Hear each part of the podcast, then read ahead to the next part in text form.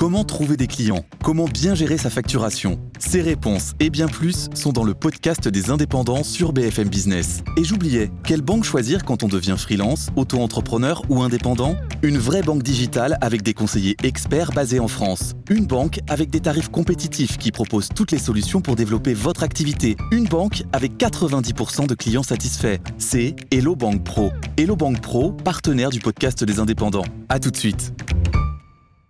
On ne les voit jamais et pourtant ils sont indispensables au fonctionnement d'Internet. Un million de kilomètres de câbles sous-marins partout dans le monde pour alimenter nos réseaux. Mais qui s'en occupe? Comment sont-ils sécurisés?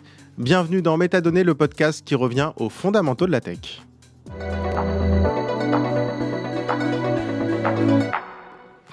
Bonjour Aurélien Vigano. Bonjour. Merci beaucoup euh, d'être avec nous euh, dans Métadonnées. Vous êtes euh, directeur des infrastructures internationales chez Orange et on est ravi de, de vous avoir aujourd'hui pour parler câbles sous-marins parce que c'est un sujet, on se le disait d'ailleurs, qui finalement un peu mystérieux. On a tous un peu l'impression qu'Internet fonctionne comme par magie, sauf qu'en fait tout ça est très terre à terre ou terre à mer d'ailleurs, j'ai envie de dire. Alors très concrètement, on revient aux fondamentaux. Un câble sous-marin, c'est quoi? Ça ressemble à quoi? Alors avant tout, un câble sous-marin, c'est une fibre optique, une paire de fibres optiques ou quelques-unes à l'intérieur d'un câble de polyéthylène avec un peu de métal autour. Mais finalement, souvent on a l'impression que ça va être une infrastructure très importante comme un pipeline. Mmh. Pas du tout ça. C'est finalement au fond des mers la taille de votre petit doigt. D'accord, donc ça, on met ça au fond des mers pour en gros brancher Internet euh, entre euh, deux continents, si je résume. Exactement. Si vous avez besoin d'aller accéder à un serveur qui soit aux États-Unis, ce qui est très très souvent le cas, hein, ou d'accéder aux informations, faire une visio avec vos confrères de CNN, là vous allez effectivement utiliser des câbles sous-marins. Dans 99% des cas, le satellite un petit peu, mais ultra majoritairement les câbles. Donc oui, la plupart, en fait, la, plupart du réseau, la plupart des connexions, euh, ça se fait par des câbles sous-marins. C'est-à-dire que euh, finalement, euh, vous le disiez, 99%, ça passe sous la mer en fait. 99% et ça depuis, on va dire, depuis les années 1850. Vraiment depuis le début, les câbles Alors télégraphiques. ça, ça, c'est intéressant la date 1850 Ouais. parce que quand on se parle de câbles sous-marins, on se dit oui c'est Internet, c'est c'est de la fibre optique, euh, c'est la vitesse de la lumière. Euh, non, en fait le câble sous-marin c'est un très très très vieux truc. C'est quasiment aussi vieux que le télégraphe. On parle vraiment de trois ans d'écart. À partir du moment où les, les êtres humains commencent à construire des câbles télégraphiques, hein, ils essayent de les mettre dans l'eau. Dans l'eau, ça marche pas parce qu'il y a de l'électricité et ça, court-circuite. Donc, il va falloir quelques années pour arriver à construire un système qui fonctionne. 1850-1860, on est vraiment à quelques premiers câbles sous-marins entre la France, l'Angleterre, entre ces deux pays et les États-Unis. On retrouve les routes qui sont essentielles aujourd'hui et on retrouve les mêmes acteurs finalement, les ancêtres de nos ancêtres d'Orange. Bah oui, alors justement, voilà, j'ai envie de dire, pourquoi est-ce qu'Orange est ici pour en parler? Parce que ces câbles sous-marins, il faut bien euh, quelqu'un euh, pour les fabriquer déjà. Alors, c'est pas forcément Orange, pour les fabriquer. Puis ensuite, pour aller les poser. Alors déjà, qui fabrique ces câbles? Alors, il y a quelques acteurs au monde. Alcatel Submarine Networks, qu'on a la chance d'avoir en France. Il y a aussi Subcom aux États-Unis, Huawei en Chine. Quelques acteurs qui vont construire ces câbles. Comme vous le disiez, après, il va, il va falloir les poser puis les maintenir. Pour ça, il y a des navires qui sont des navires très spécifiques, des navires câbliers. Et là, Orange entre en jeu. On Donc là, c'est des opérateurs. Donc, c'est les opérateurs mobiles. hein. Orange, opérateurs euh, spéciaux. alors pas tous, oui, évidemment. D'ailleurs, je, je crois qu'il y en a très peu qui font ce métier. hein. C'est en gros un peu les gros opérateurs historiques, j'ai l'impression. Euh, Même pas que. hein. pas que. c'est certains opérateurs qui ont fait ce choix de verticalisation, de prendre en main leur destin, comme Orange historiquement. En gros, pour vous dire, il y a 40 navires au monde, des navires câbliers, et on en possède 7. Euh, Donc vous avez une grosse partie donc, euh, de la flotte. Donc sept navires. Il y, a, il y a 40. des bateaux orange euh, qui vont dérouler du cap. C'est-à-dire que euh, c'est vrai qu'on a l'image euh, du technicien qui va venir brancher la fibre à la maison. Et le, le boulot se fait jusqu'au bout. Et, et- et alors co- comment ça se passe concrètement? Parce que euh, j'imagine euh, pour poser un câble euh, entre euh, la côte ouest de la France et les États-Unis. euh, Enfin, il y a combien de kilomètres? Il y a Alors on est à des milliers de kilomètres, Euh, effectivement, à 6000 kilomètres. 6000 kilomètres. Comment, comment on fait pour avoir 6000 kilomètres de cap sur un, sur un navire? Il va falloir que vous le leviez dans les cuves du navire. On a la chance d'avoir des navires qui sont faits spécifiquement pour ça. hein. Donc effectivement, ils ont les cubes sur, sur place. Le câble est fait spécifiquement pour ça. On voit, quand on se visualise un câble sous-marin, on voit du métal qui est là pour protéger. Dès qu'on peut, on va éviter le métal parce que ça permettra que ce soit moins lourd, plus petit, etc. Pour arriver à tout mettre, ces milliers de kilomètres, sur, sur un seul navire ou éventuellement en deux. Donc en gros, vous enroulez le câble dans la cale du navire Voilà. de façon hyper minutieuse pour optimiser un l'espace. mois, un mois pour le monter sur le navire. Un mois pour enrouler quoi. Ah oui, c'est monté à la main. par des gens qui le transportent depuis l'usine jusque dans le Parce que oui, il faut quand même revenir là-dessus. Alors évidemment, les premiers câbles en 1850, c'était pas ça, mais aujourd'hui, un câble Internet, c'est quoi? C'est une fibre optique. Donc une fibre optique, c'est un, un, fil, hein, j'ai envie de dire, un fil euh, lumineux qui va transmettre l'information à la vitesse de la lumière par définition. C'est ça. Euh, mais c'est un truc hyper fragile. On, l'a même chez soi quand on voit le petit câble fibre optique derrière. Si on le coude, ça se pète, c'est cassé. Donc comment est-ce qu'on assure qu'un fil qui est plus fin, je pense, qu'un cheveu, mhm. euh, va être parfaitement conservé euh, sur 6000 km à, je sais pas moi, 3000 mètres de profondeur? Milliers de mètres de profondeur et pendant 25 ans. Et pendant 25 ans, qui a Idéalement, on n'y touche jamais. Donc effectivement, quand on le manipule au début, il va falloir qu'on fasse attention à pas le casser, à pas le tordre, parce qu'effectivement, si on le tord, il se remet pas comme il faut, il y a de la lumière qui peut sortir, entre guillemets. Donc oui, vous faites tout ça minutieusement, et de la même manière, quand le navire va le poser, il va le poser doucement, délicatement. C'est la même problématique qu'il va avoir si à un moment le, câble est coupé. Ça peut arriver. Mmh. Il est coupé par un, un, pétrolier qui a lassé son encre, il est coupé par un tsunami ou je ne sais quoi.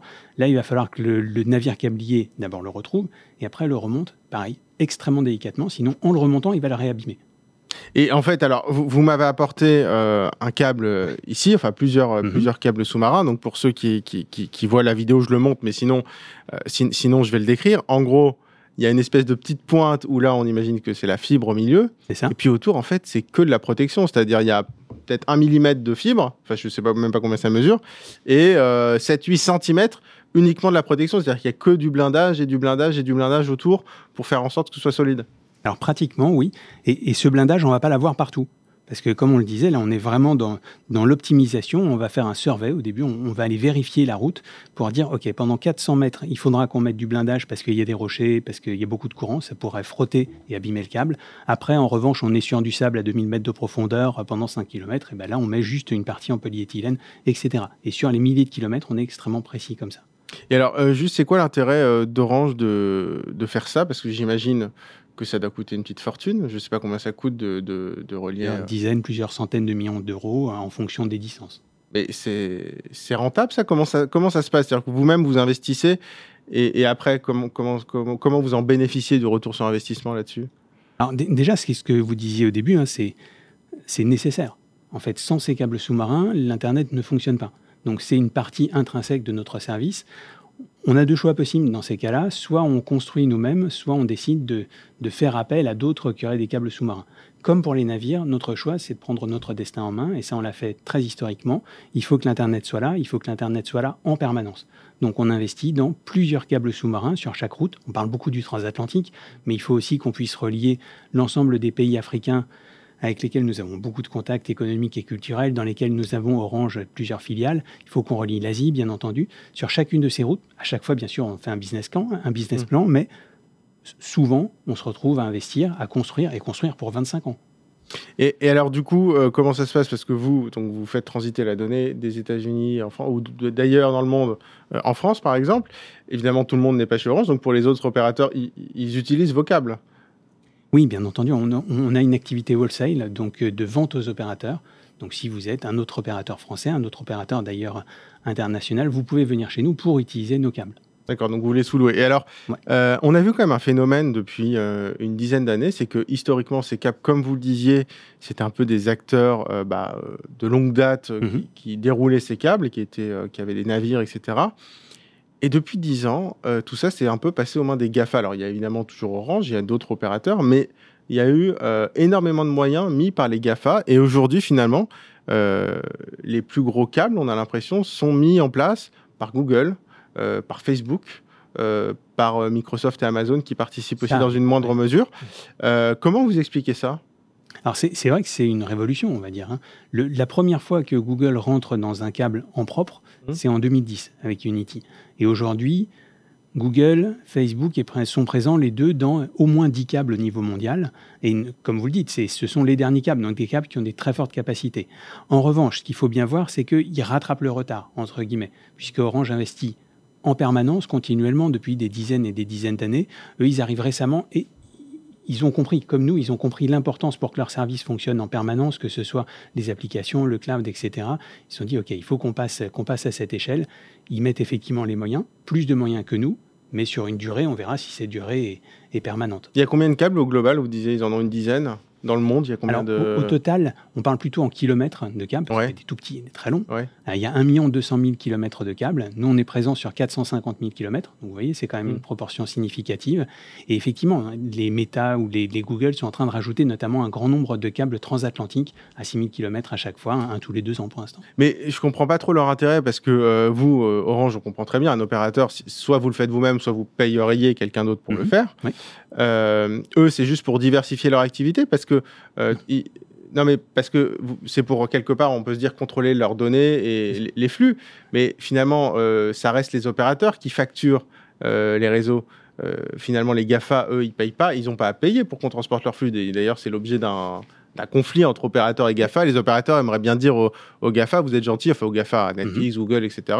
Payez-nous un peu parce que vos données, vos vidéos en streaming et Netflix, c'est énorme chez nous. Mais eux, ils ne payent pas pour ça. Donc quel intérêt ils ont euh, à, à mettre ces câbles C'est le besoin et la dépendance, on va dire. Souvent, le discours des, des, des OTT, des GAFAM, c'est de dire il faut que je disrupte le marché parce que le marché ne va pas assez vite.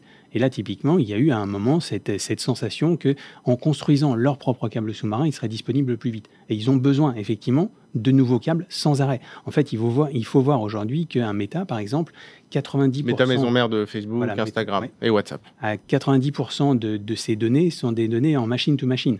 Ce n'est pas vous qui allez chercher votre vidéo, c'est de la synchronisation permanente entre euh, leurs data centers aux États-Unis et des data centers en France, par exemple. Donc pour ça, avec cette croissance exponentielle de ce trafic, ce qu'ils se sont dit, c'est OK, prenons nos responsabilités, notre, notre destin en main, construisons des câbles sous-marins. Finalement, en fait, ce qu'ils s'aperçoivent, euh, ce dont ils s'aperçoivent, c'est qu'ils ont quand même besoin, notamment des opérateurs, et donc on est partenaire en général sur ces câbles, du nom avec Google récemment, amitié avec Meta, Facebook, euh, qui va arriver dans les prochains mois. Nous sommes partenaires parce que déjà, il faut avoir la relation avec les autorités françaises, il faut avoir des réseaux en France, par exemple. Tout ça, c'est nous qui l'apportons.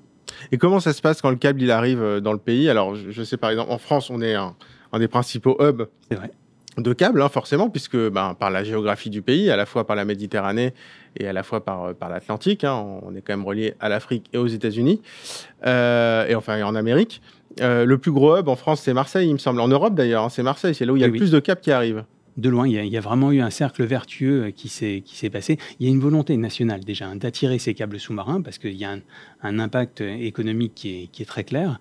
Et, et à partir de là, quand vous avez des câbles sous-marins, ça attire des data centers. Les data centers attirent des câbles sous-marins. Et Oui. aujourd'hui, effectivement, Marseille est dans le top 7 Donc c'est un cercle vertueux. Ouais. Et alors, juste concrètement, ça se passe comment? Euh, Je suis à Marseille, il y a, où, où il y a tous les câbles, ou une grosse partie qui arrive. Euh, ça sort de l'eau. Comment on se branche concrètement? Euh, Vous, vous êtes euh, Orange, donc vous reliez à votre réseau, j'imagine. Il y a quoi? Il y a tous les opérateurs qui sont reliés aussi. Il y a euh, Netflix qui va se brancher aussi, Google qui va se brancher aussi pour euh, aller envoyer aussi d'autres infos à ses serveurs. Concrètement, ça se passe comment? On a des gros, je sais pas, des gros boîtiers, des centres de données qui, sont, interconnectés? Voilà, vous, avez 10 centres de données. De, plus en plus, ces data centers, ces centres de données, c'est là où on va trouver toutes les interconnexions entre les opérateurs. Donc nous, nous avons notre câble, ou alors le câble que nous avons en partenariat avec d'autres opérateurs ou d'autres GAFAM, euh, qu'on va amener, qu'on va amener chez nous progressivement, hein, depuis la mer, la plage, notre premier réseau jusqu'à un point de concentration. Et après, on va se relier effectivement avec des centres de données où on va s'interconnecter avec les autres. Et juste une question, c'est sécuriser comment ce truc-là Parce que Et ben, c'est pour ça que je vous dis pas tout. Voilà. C'est ça, parce que j'imagine quand même que ça doit être bien sécurisé, parce que si on arrive et qu'on coupe tout, qu'on coupe le câble, Mhm. ça peut être dangereux. D'ailleurs, euh, comment ça se passe si euh, concrètement euh, j'ai un, un sous-marin, euh, par exemple, euh, russe, je sais pas, ou chinois, peu importe, euh, qui se disait tiens, on va aller embêter un peu les, les Européens et on va couper un câble.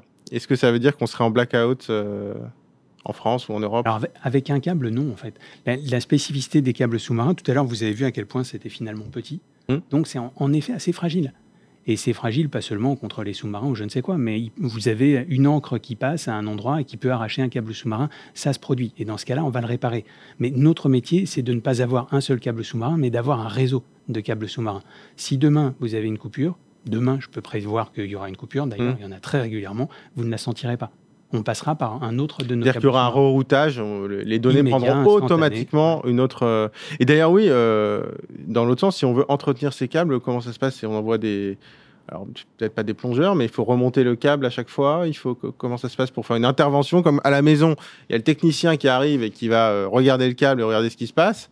Comment ça se passe euh, à 3000 mètres de, profondeur? Nous, on a des techniciens très très spécialisés là-dessus, puisqu'effectivement, ils sont sur le navire. Le navire va appareiller en moins 24 heures.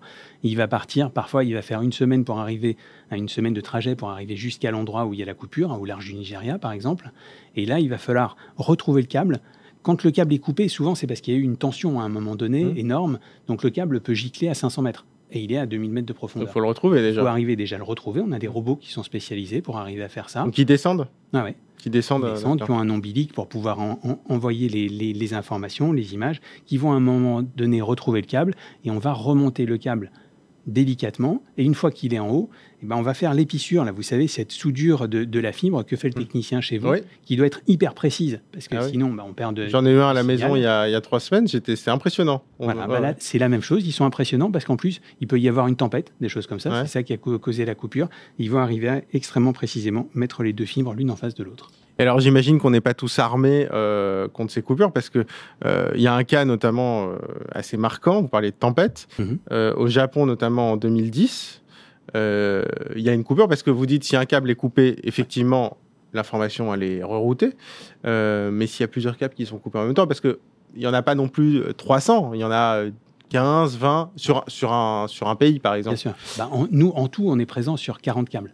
Oui, mais sur la France par exemple. sur la France, alors sur la France, rien qu'à Marseille, on en a 15 c'est ça. Mais... câbles qui arrivent à Marseille. Sur, une route comme, alors vous parliez du Japon, on a aussi un exemple avec euh, l'Inde. C'est vrai, à un moment donné, il y a un événement qui cause la coupure simultanée de deux câbles au nord de la Sicile et l'Inde perd 70% de son trafic. Et ça, c'était quoi Le Japon, c'était un tremblement de terre? Ouais, et là, c'était un pétrolier. C'est un pétrolier. Un pétrolier en perdition qui arrache les câbles dans le détroit. Oui. Voilà, là, on perd effectivement beaucoup de trafic, mais il reste quand même encore beaucoup de trafic qui, est, disponible. Donc temporairement, les opérateurs indiens ont dû faire une, contention, ont dû limiter le, trafic vidéo des, éléments comme ça. Et bien sûr, l'industrie, dans ce cas-là, se mobilise. Il y a une grande solidarité, pas seulement de l'opérateur qui est présent sur ce câble, les autres viennent à la rescousse, les navires se mobilise le plus vite possible et on essaye même de mettre à disposition nos propres capacités sur d'autres câbles pour que le trafic puisse être rerouté. D'accord. Et euh, parce que le Japon, oui, euh, c'est, euh, ils avaient 12 câbles. Ils en avaient 6, il y en a 5 qui ont été coupés. 6, pardon, et il y en a 5 qui ont été coupés. Voilà. Donc ils ont dû quand même. Ils sont passés pas loin de la catastrophe. C'est ça, là on parle, s'il y en a 6 qui sont coupés, on parle du blackout total d'Internet. Ouais, du blackout temporaire. Temporaire, mais. Il faut bien voir que les câbles, c'est souvent long pour être réparé, mais souvent. Vous, pouvez avoir une coupure qui est finalement très près de la côte, le navire met euh, deux heures pour se rendre sur place et c'est près de la côte, donc c'est pas très profond, mmh. vous pouvez le réparer rapidement. Donc vous allez remonter de un seul câble à deux, à trois progressivement. Et ils récupéreront la totalité de leur câble au bout d'un mois, mais, mais le dernier, ce ne sera pas, pas négatif pour eux. Alors moi j'ai une question, c'est euh, pour les moderniser ces câbles, euh, est-ce qu'on peut les moderniser ou est-ce qu'il faut en mettre de nouveau? Parce que euh, j'imagine, aujourd'hui c'est de la fibre, mais on connaît tous la fibre puisqu'on l'a, enfin tous, pour la, plus de la moitié de la population française, si je dis pas de bêtises, là désormais à la maison. Avant c'était la DSL, mais du coup est-ce que les câbles de l'internet fibre d'aujourd'hui, c'est les mêmes que les premiers câbles d'internet, donc je suppose dans les années 90, qui, qui ont été posés à l'époque d'ailleurs Est-ce que c'était déjà de la fibre? Alors c'est intéressant parce qu'effectivement, il, y a eu des, sauts technologiques. Euh, vous pouvez changer les équipements aux, extrémités et effectivement, vous pouvez moderniser un câble durant sa, durant sa vie. Euh, en revanche, vous ne pouvez pas passer du cuivre à la fibre. Donc il y a eu un, saut extraordinaire qui s'est Les premiers câbles, c'était du cuivre. Oui, oui, oui. les hein. premiers câbles, donc on parlait hein, tout à l'heure de 1850. 1850, on est en cuivre et on reste en cuivre jusqu'en 1988. Euh, oui, mais par contre, les premiers câbles Internet, c'était mhm. aussi du cuivre C'est aussi du cuivre. Ah, les premiers, d'accord. Voilà, on, améliore tout un tas de choses. Hein. On met un conducteur pour pouvoir amener de l'électricité, pour pouvoir régénérer le signal progressivement, et ça nous permet d'augmenter les capacités. Voilà, plein d'évolutions, mais ça reste du cuivre jusqu'en 1988, et c'est seulement à ce moment-là qu'apparaissent les fibres. C'est des câbles qui sont totalement différents, et il faut changer complètement tous les câbles du monde. D'accord. Et, du coup, ceux qui sont euh, trop vieux, qu'est-ce qu'on fait? On les déterre, on les, on les, on les réenroule et on les, on les jette? On, les, recycle et on les recycle. Oui, c'est ça. Et on les recycle. On a des chaînes spécifiques, de la même manière qu'on a des chaînes de production, il y a aussi des chaînes de recyclage, parce que finalement, à l'intérieur, vous avez du métal, vous le voyez, hein, il y a du, du fer, il y a du cuivre, tout ça, ça, peut se valoriser. Sur 6000 km, j'imagine que ça doit peser. Ça, ça doit... C'est rentable d'aller le récupérer. C'est ça, En plus, c'est durable et rentable. Parfait. Oui, c'est ça. Euh, après, je voudrais revenir aussi sur euh, un autre élément qui est euh, la sécurité, mais pas la sécurité physique, la sécurité, la cybersécurité. Parce qu'il y avait eu les révélations Snowden, donc en, bah, il y a 10 ans d'ailleurs, il, y a une décennie, où on parlait notamment de ces câbles sous-marins, où on a parfois évoqué le fait que des agences de renseignement, des services de renseignement, notamment la NSA aux États-Unis, se branchaient, entre guillemets, sur ces câbles sur les côtes est des, États-Unis pour aller espionner entre guillemets les données. Donc déjà, une question toute bête, est-ce que c'est est -ce vrai? Euh, Et deux, euh, est-ce que si on arrive à avoir une connexion, euh, que ce soit aux États-Unis ou sur l'arrivée à Marseille, si on arrive à être branché ou avoir un accord avec un des opérateurs qui est branché, qu'est-ce qu'on qu'est-ce qu'on peut récupérer? Est-ce qu'on va voir le, message Facebook que j'ai envoyé à ma tante qui est aux États-Unis? Ah, il y, a beaucoup de fantasmes là-dessus, parce que finalement, on, dit depuis tout à l'heure qu'on est sur des câbles qui sont à 3000 mètres de fond. Hein, pour écouter quelque chose, vous allez descendre à 3000 mètres? Déjà physiquement, vous pouvez pas descendre à 3000 non, on se met là où ça arrive, c'est-à-dire euh, une fois que c'est sorti de l'eau, euh, sur la côte. Donc dans ce cas, c'est pas spécifique au câble sous-marin. Vous pouvez le faire sur n'importe quel réseau.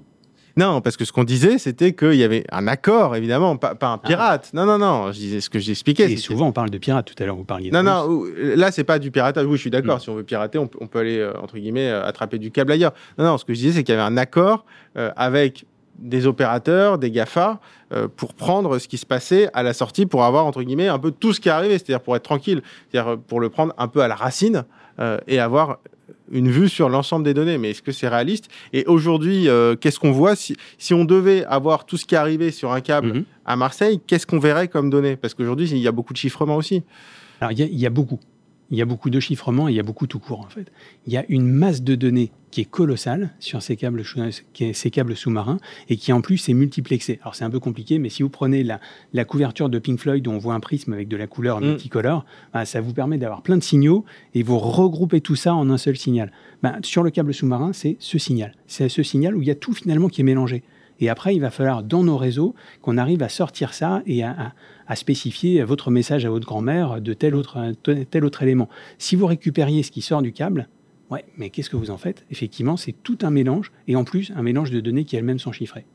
Oui, parce que maintenant, il y a une grosse partie de l'Internet qui est chiffrée. Donc, euh, même si on avait ces données, en fait, on n'a que des boîtes, enfin, que...